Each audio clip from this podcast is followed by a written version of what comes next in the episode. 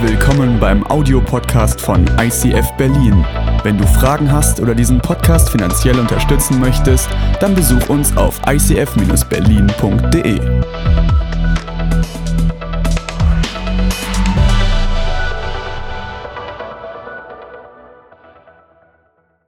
Die Psalmen haben es absolut in sich. Äh, wie gesagt, ihr habt das, äh, wenn ihr nicht das erste Mal hier seid, sondern in den letzten Wochen schon mal da wart, dann wisst ihr, es geht hier in der letzten Zeit fast nur um irgendwelche Psalmen. Psalmen, das sind ein uraltes Wort für Lieder. Und es sind nicht irgendwelche Lieder, sondern äh, wenn wir Psalmen sagen, dann meinen wir eigentlich das Liederbuch der Psalmen. Das Liederbuch, das in der Bibel festgehalten wurde. Also uralte Lieder. Wenn man jetzt das Wort Bibel hört, Bibel und Lieder. Ich weiß nicht, was dir durch den Kopf geht, wenn du von Bibelsongs so erste Assoziation, vielleicht ein Chor oder eine geile Band. Ich weiß nicht, was dir zuerst durch den Kopf geht.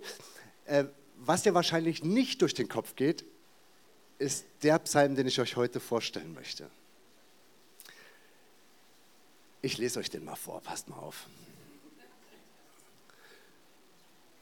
Oh nein, doch, es hatte sich geschlossen, das ist ja widerlich. Hört mal, ich lese den mal komplett vor, das ist der Liedtext. Ich werde ihn nicht vorsingen, das wollt ihr nicht. Und ähm, er würde sich auch in Deutsch irgendwie komisch machen. Er ist ja ursprünglich auf Hebräisch geschrieben. Also, äh, den Inhalt, es kommt auf den Inhalt darauf an. An den Kanälen von Babylon, da saßen wir und weinten, wenn wir an den Zion dachten. Unsere Leiern hatten wir weggehängt an die Pappeln mitten in der Stadt. Denn dort verlangten unsere Bewacher, wir Kriegsgefangenen sollten singen. Unsere Peiniger zwangen uns zur Fröhlichkeit, singt uns eins von euren Zionliedern. Doch wie können wir für den Herrn singen in einem Land, das fremden Göttern dient? Wenn ich dich je vergesse, Jerusalem, soll meine Hand das Seitenspiel verlernen. Meine Zunge soll am Gaumen kleben, wenn ich mich, an die, wenn ich mich nicht an dich erinnere. Wenn ich nicht in mir wachrufe, dass Jerusalem der Gipfel meiner Freude ist. Erinnere dich, Herr, was die Edomiter taten an dem Tag, als Jerusalem erobert wurde. Sie riefen, reißt sie nieder, die Stadt, reißt sie nieder, bis auf die Grundmauern. Tochter Babylon, du Zerstörerin, Glücklich sei, wer es dir heimzahlt, die Gewalt, die du uns angetan hast. Glücklich sei, wer deine Kinder packt und sie am Felsen zerschmettert. Okay, der letzte, der letzte, der letzte Satz, äh, der klingt fast so, als müsste man sich dafür entschuldigen, oder? Dass sowas in der Bibel steht? Okay, es passt nicht ganz, es sieht auch ganz komisch aus, wenn sowas gesagt oder gesungen wird steht trotzdem in der Bibel. Ich möchte euch ein bisschen in die Geschichte mit reinnehmen, weil die Bibel eine krasse Geschichte hat. Und vielleicht kann ich euch noch mal den ersten Vers hier so zeigen, äh, der da vorne so schön dran steht. An den Kanälen von Babylon, dort saßen wir und weinten, wenn wir an den Zion dachten. Ich will euch versuchen zu beschreiben, in welcher Situation die Leute waren, die das geschrieben haben. Die Situation war folgende. Israel hat einen Krieg verloren. Israel und die ganzen Juden, die da drin gelebt haben, haben einen Krieg verloren. Und zwar gegen Babylon. Und die Kriege damals waren genauso brutal wie unsere Kriege heute. Die hatten vielleicht keine roten Knöpfe, auf die man drücken könnte, damit irgendwelche Raketen losfliegen, aber die waren brutal. Und äh, du weißt vielleicht genau, wie das ist, wenn du dich, äh, wenn du, oder wie das damals war, wie heute eigentlich, ist genau das Gleiche. Du hast jemanden besiegt im Kampf und du musst eigentlich dafür sorgen, dass der nicht wieder aufsteht. Also Babylon kämpft gegen Israel, macht die platt und dann könnten die sagen, so, jetzt habt ihr die Hälfte der Bevölkerung nur noch und äh, wir sind auch ein paar weniger, aber wir haben gewonnen und jetzt gebt ihr uns all euer Gold und wir verschwinden wieder dahin, wo wir hergekommen sind. Äh, dann irgendwann, drei, vier Generationen später, ist Israel wieder stark genug und dann werden die wieder aufstehen und die Schmach des verlorenen Kampfes werden sie nicht vergessen haben. Und dann ziehen sie los, denn der Hass, der da bei dem Krieg geschürt wurde, der wäre immer noch da. Aber Babylon ist ja nicht blöde. Die machen das ja so, dass Israel sich nicht mehr erheben kann. Also nehmen sie die oberen 10.000, Die ganze Bildungsschicht, die Politiker, die Wirtschaftsbosse, alle, alle, die was zu sagen haben, sie kratzen sie aus diesem Land heraus und siedeln sie in Babylon an. Dann ist dieses Land, Israel ist dann halb leer. Da wohnen nur noch die Leute, die das vielleicht gerade noch so am Leben erhalten können, ohne äh, dass, äh, dass das Ding zugrunde geht. Handwerker leben dort, Bauern leben dort, die das noch irgendwie hinkriegen. Aber alles andere ist deportiert, Akademiker, weg. Stattdessen kommen ein paar Babylonier und ziehen als Könige, die das Sagen haben, in dieses Land. Oder sie lassen es einfach brach liegen. Nur noch so wie Kojoten, die dann da durch die Gegend fliegen und kleine, kleine Kakteen, die in dem Wind so Geisterstadt. Und jetzt sind die Juden, die den Krieg verloren haben, jetzt sind die in Babylon und sie singen dieses Lied. An den Kanälen von Babylon, dort saßen wir und weinten. Babylon, das ist nicht irgendeine Stadt, das ist das damalige Dubai. Das ist die Stadt, an der jeder wollte. Hängende Gärten, da stehen die riesigen Türme, Zikorat nennt man sie. Du hast hier ist ein, sogar ein, ein Altar ist hier aufgebaut. Ne? Du hast dieses Tor von Babylon, das hier, steht hier in Berlin. Das ist eine Megastadt. Jeder will in diese Stadt. Jeder will dorthin. Jeder, der irgendwie studieren möchte, was lernen möchte, der aus seinem, aus, jeder will in diese Stadt, weil die Stadt schön ist. Und jetzt sitzen da ein paar Juden und die wollen da gar nicht sein. Die hassen es dort zu sein, aber sie sind dort. Und sie wollen, sie sehnen sich nach ihrer Heimat, aber sie sind dort. Und dann kommt dieser merkwürdige Satz. Unsere Leiern, das ist ein Musikinstrument, hatten wir weggehängt an die Pappeln mitten in der Stadt. Wenn du ein Musikinstrument hast, würdest du das mitten in der Stadt an eine Pappel hängen und dann vielleicht gehen? Was passiert mit dem Instrument? Und wenn du ein Vollblutmusiker bist, einer, der wirklich gerne singt, etwa der, jemand, der gerne Musik macht, dann würdest du das nie in deinem Leben tun. Es sei denn, irgendwas ist in dir zerbrochen, aber richtig kaputt gegangen. Vielleicht kennst du das damals noch, als du Kind warst. Da hast du dich vielleicht daran erinnert, dass irgendwas ist mit dir passiert. Irgendjemand, deine Eltern haben dich fertig gemacht oder irgendwas ist in der Schule gewesen. Und du hattest so eine Wut auf all das, was um dich herum war, dass du eigentlich diese Wut nicht mehr rausnehmen konntest. Du hast dein Lieblingskuscheltier genommen und du hast dieses Kuscheltier auf den Boden geworfen und draufgetreten und es durch die Gegend gekickt und an den Armen von dem Teddy gerissen vor lauter Wut, weil einfach deine Situation verzweifelt war und, und du hattest diesen Vulkan in dir und er ist geplatzt und du wusstest nicht wohin mit dieser Kraft, die in dir drin schlummert. Du hast sie einfach, stell dir vor, du würdest dein Musikinstrument einfach an einem öffentlichen Park hinhängen. Dann kommt der nächste Vers. Denn dort, offenbar in diesem Park, verlangten unsere Bewacher, wir Kriegsgefangenen sollten singen. Unsere Peiniger zwangen uns zur Fröhlichkeit. Singt uns eins von euren Zionsliedern. Das ist eine Demütigung, was da beschrieben wird. Eine fürchterliche Demütigung. Und dieses gezwungen werden zu etwas, was du nicht willst, das ist eins der bösesten Dinge, die man Menschen antun kann gezwungen zu werden für etwas, was du nicht tun willst. Da verbiegt sich etwas in dir drin. Am besten, ich kann das am besten nachvollziehen, wenn ich an meinen Hort denke. Vielleicht wart ihr auch mal Kindergarten, ne? Und dann musstet ihr ein bisschen länger bleiben. Und dann war da diese Kindergärtnerin ganz grau in grau gekleidet und sie hatte irgendwie böse ausgesehen. Nein, meine war lieb. Aber ähm, das gab Grünkohl Eier. Und das hat mir nicht geschmeckt. Das war ganz fürchterlich. Und äh, ich habe schon Signale vorher von mir gegeben, ich werde das nicht essen, es ist eklig, bar. Aber die haben trotzdem voll auf meinen Teller gelöffelt, als sei ich ein kleiner, dicker, hungriger Junge, der seit einer Woche nichts zu essen gekriegt hatte, so richtig drauf. Ne? Und dann hatte ich das auf meinem Teller und die Tante neben mir, die trommelte mit den Fingern und sagte, du musst das aufessen. Und ich habe mir einen Löffel reingezwungen und den zweiten und den dritten und den vierten und irgendwann waren die anderen fertig und sind schon rausgerannt aus dem Raum und ich war alleine mit dieser komischen Bewacherin und meinem halben Teller und ich musste den aufessen. Weißt du, das, da erlebt man es schon als Kind, wie sich das anfühlt, wenn du zu etwas gezwungen wirst, was du nicht machen willst. Wenn du größer wirst, wird dieser Zwang noch schlimmer dann ist es vielleicht nicht das Essen, was du runterwürgen willst, dann ist es vielleicht der Partner, der dich zu Dingen bringt, die du eigentlich nicht tun willst. Dann verbiegt sich etwas in dir, dein Chef verlangt etwas von dir oder noch schlimmer, du wirst vergewaltigt. Irgendjemand, der etwas an dir tut, was du nicht haben willst, dass das an dir getan wird. Und wenn es nicht ganz zerbricht, dein Inneres, dann weißt du, wie sich das anfühlt, wenn irgendetwas in dir, dieses geheimnisvolle Tier, das, was du normalerweise versuchst zu verbergen, denn du weißt, dieses Tier, wenn es aufwacht, dann ballt sich etwas in dir drin zu einer bösen, bösen Faust. Und zum Schluss versuchst du nicht mehr gegen deinen Feind anzukämpfen, sondern du versuchst diese Faust unter Kontrolle zu haben. Denn du weißt, in dem Moment, wo diese Faust, die gerade deine Seele noch war und die gerade noch ein schönes Herz war, aber in diesem Moment, in dem die Faust auf einmal sich ballt, wenn du diese Tür aufmachst, dann ziehst du eine unglaubliche Strömung der Verwüstung hinter dir her. Wenn du zu irgendwas gezwungen wurdest und du willst es nicht, wenn dein Leben dich eingeengt hat, wenn es dir die Freiheit genommen hat und du leidest darunter, dass du keine Freiheit mehr hast.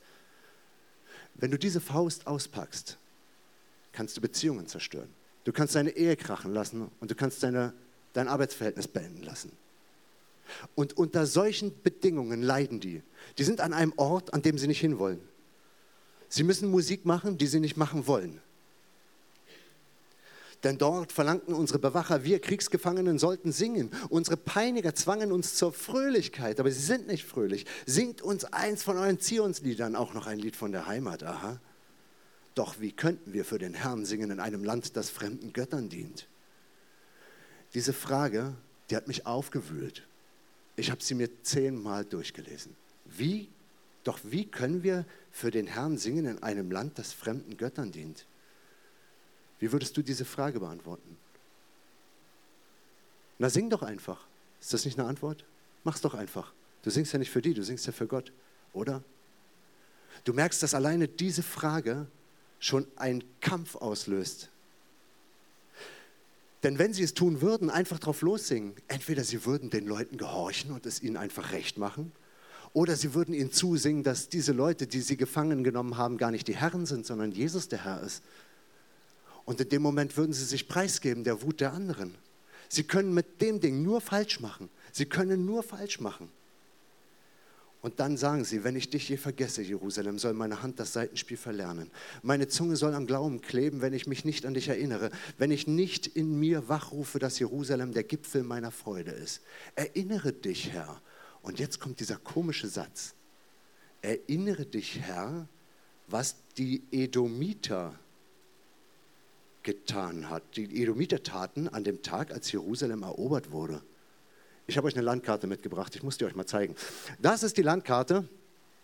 Das ist die Landkarte äh, von unserer Erde, wie sie heute aussieht. Oben links erkennt ihr wahrscheinlich den Schuh von Italien und dann seht ihr Teile von der Türkei und ihr seht, äh, Israel ist auch irgendwo drauf, musst du mit der Lupe hin, dann siehst du es vielleicht. Ja?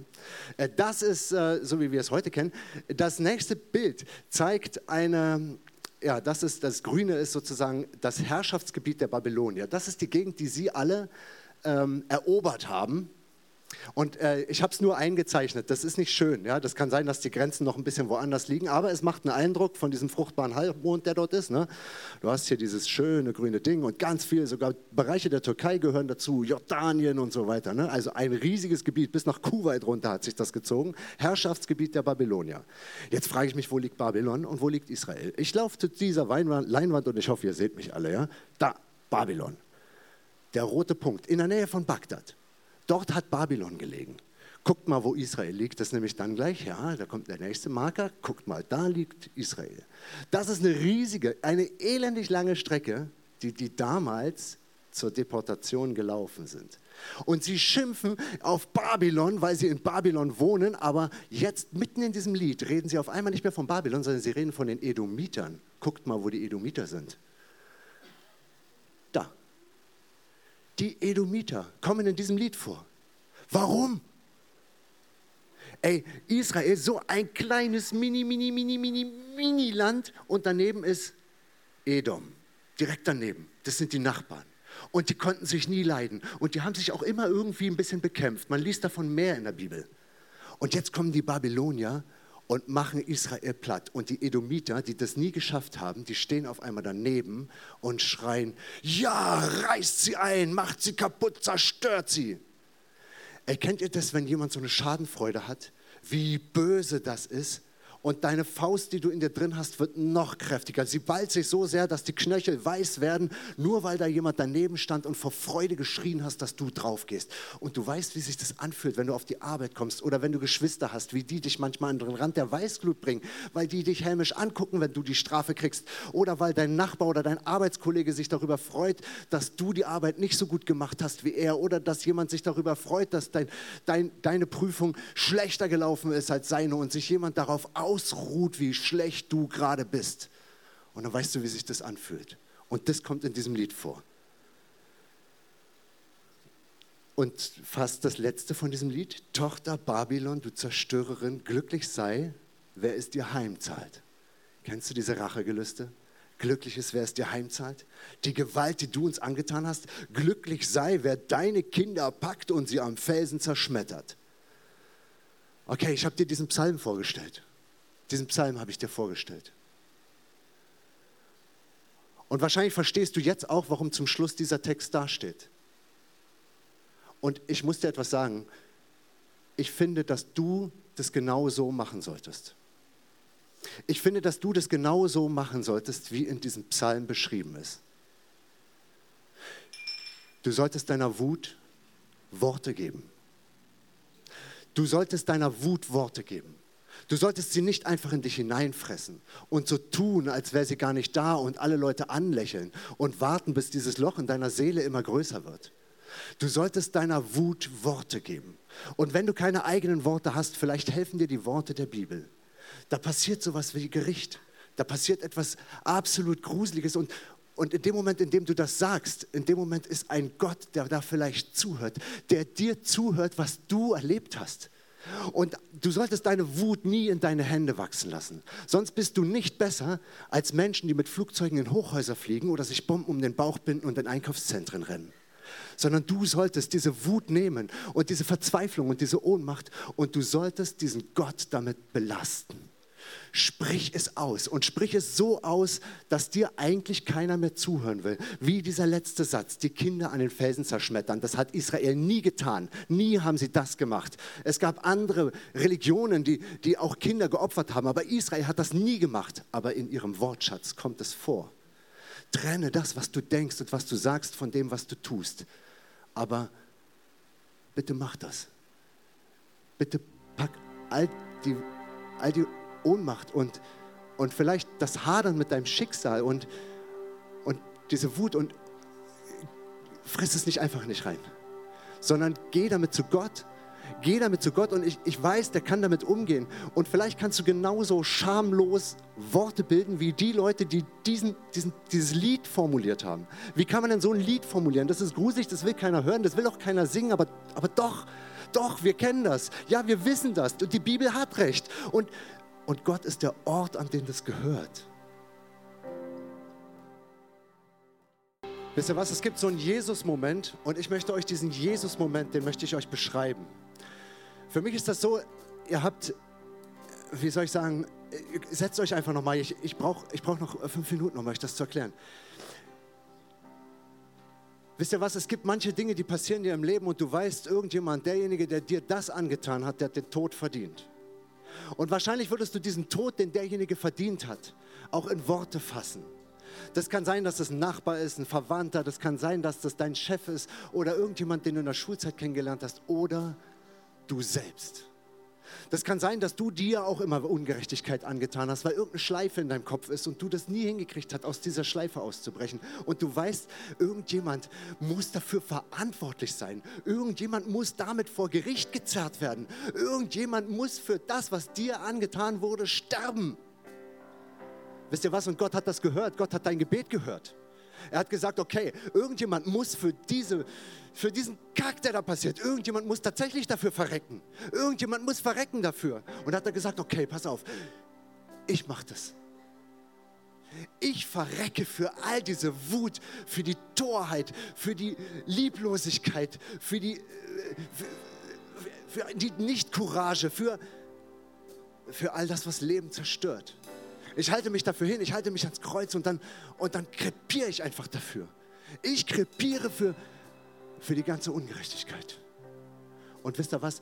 Jesus sagt, er krepiert nicht einfach nur dafür, sondern, sondern er steht wieder auf. Er steht wieder auf. Das ist ja das, warum es überhaupt Kirchen gibt. Das ist ja das, warum es überhaupt ICF gibt, weil der wieder aus dem Grab rausklettert. Und er sagt, okay, dieser ganze Hass, diese ganze Verirrung, dieser ganze Zorn, der hat mich tatsächlich für einen kurzen Moment hat er mich aus dem Spiel gebracht. Aber ich stehe wieder auf, weil deine Hass und dein Schicksal und deine Wut und das, was die Leute auf dich sagen und was sie mit dir zu tun haben, ist nicht in der Lage, Gott umzubringen. Ich habe hier so einen Stift. Wenn du willst, kannst du dich heute selbst bemalen, wie du es damals im Kindergarten getan hast. Du kannst deinen Stift nehmen und versuchen dir irgendwo auf die Hand, jetzt geht's nicht, ich habe hier, okay, äh, okay, es geht nicht. Du kannst mit einem Stift auf deiner Hand ein kleines Kreuz malen. Ich male jetzt mal hier ein kleines Kreuz auf meine Hand. Und dieses kleine Kreuz, das ist meine Erinnerung für die Woche. Wenn ich in dieser Woche Wut habe, wenn ich in dieser Woche etwas habe, bei dem ich, bei dem ich mich aufgefressen fühle, dann weiß ich, dass ich zu diesem Kreuz kommen kann. Ich weiß, dass da jemand verreckt ist für dieses Ding und ich versuche mich zu distanzieren von, von den Folgen meiner Wut. Ich versuche das auf Gott zu werfen. Hier gibt es diese vier Symbole. Du hast dieses Herz. Und wenn dein Herz völlig vergiftet ist und dein Herz gar nicht mehr rot ist, sondern dunkel schwarz und einfach nur eigentlich gar nicht mehr aussieht wie, eine, wie ein Herz, sondern aussieht wie eine Faust, dann brauchst du ein fremdes Herz, was dir die Kraft gibt, wieder zu schlagen. Und das ist dieses Jesus-Herz. Und du kannst ihn mit einem Gebet einladen und dann kommt er. Und er kann dich beruhigen in deiner Frustration, in deiner Ohnmacht und er kann dir die Stärke geben. Du musst nur diesen Wendepfeil nehmen. Diesen Pfeil, in dem du in deinem Leben so sagst, okay, bis hierhin habe ich mich auf mir rumtreten lassen, bis hierhin ist alles kaputt gegangen an mir, aber ich will nicht mehr, dass das Einfluss auf mich hat. Ich kann, du kannst deine Vergangenheit nicht ändern, aber du kannst die Folgen deiner Vergangenheit ändern, indem du diesen Schritt machst zu Jesus und diesen, diesen Schritt zu diesem, zu diesem Kreuz. Jesus, ich gebe dir meine Vergangenheit. Ich gebe dir meine Vergangenheit und all die Folgen meiner Vergangenheit. Und ich will, dass das keine, keine Zukunft mehr ist. Dass meine Vergangenheit keine Macht über meine Zukunft hat. Du brauchst einen Anker. Und das kann Jesus für dich sein.